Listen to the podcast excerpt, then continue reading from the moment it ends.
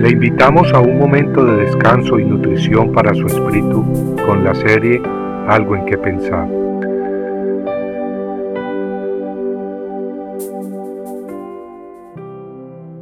Manifiestas son las obras de la carne que son adulterio, fornicación, inmundicia, lascivia, idolatría, hechicerías, enemistades, pleitos, celos, iras, contiendas, disensiones, herejías, envidias, homicidios, borracheras, orgías y cosas semejantes a estas, acerca de las cuales os amonesto, como ya os lo he dicho antes, que los que practican tales cosas no heredarán el reino de Dios.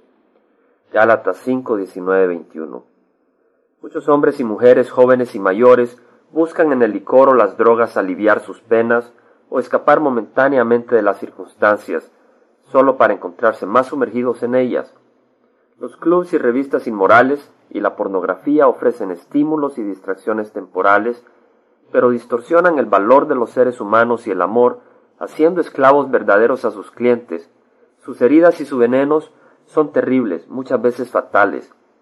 La liberalidad sexual fuera del matrimonio ofrece placeres, pero va contaminando el alma, despedazando y desintegrando a sus participantes y futuros hogares.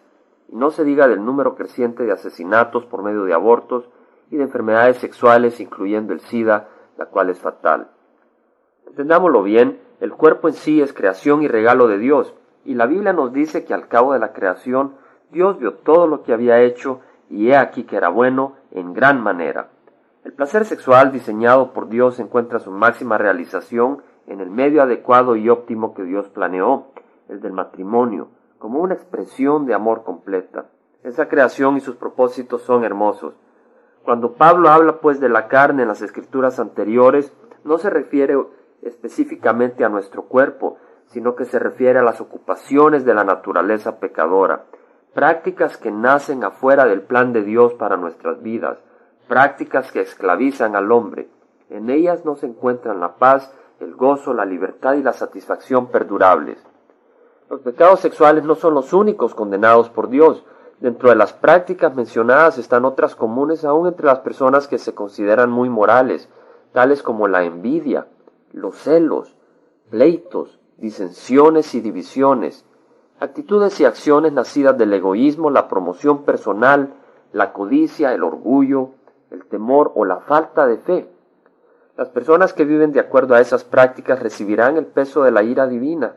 Ellos no entrarán en el reino de Dios. En 1 Corintios 6:11, Pablo dice, esto erais algunos, mas ya habéis sido lavados.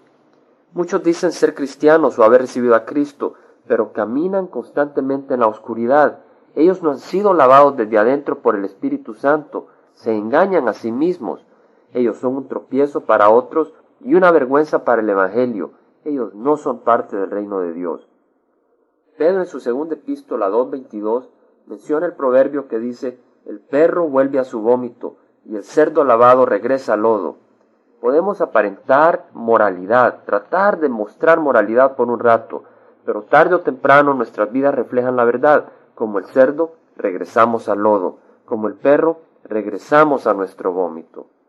Una limpieza superficial no nos cambia, necesitamos nacer de nuevo, necesitamos una metamorfosis, una transformación completa, necesitamos recibir a Cristo. Una vez nacidos genuinamente en Cristo, debemos continuar dependiendo de Dios para la victoria sobre el pecado. Estamos en una batalla espiritual y nuestro enemigo es muy fuerte, pero si le pedimos a Dios, Él nos dará fuerza y sabiduría para escapar de las trampas del enemigo y vencer compartiendo algo en que pensar, estuvo con ustedes Jaime Simán. Si usted desea bajar esta meditación, lo puede hacer visitando la página web del Verbo para Latinoamérica en www.elvela.com.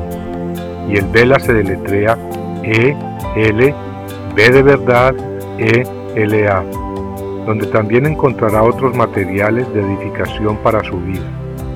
Puede también escribirnos al Vela Pio Box 1002 Orange, California 92856, Estados Unidos.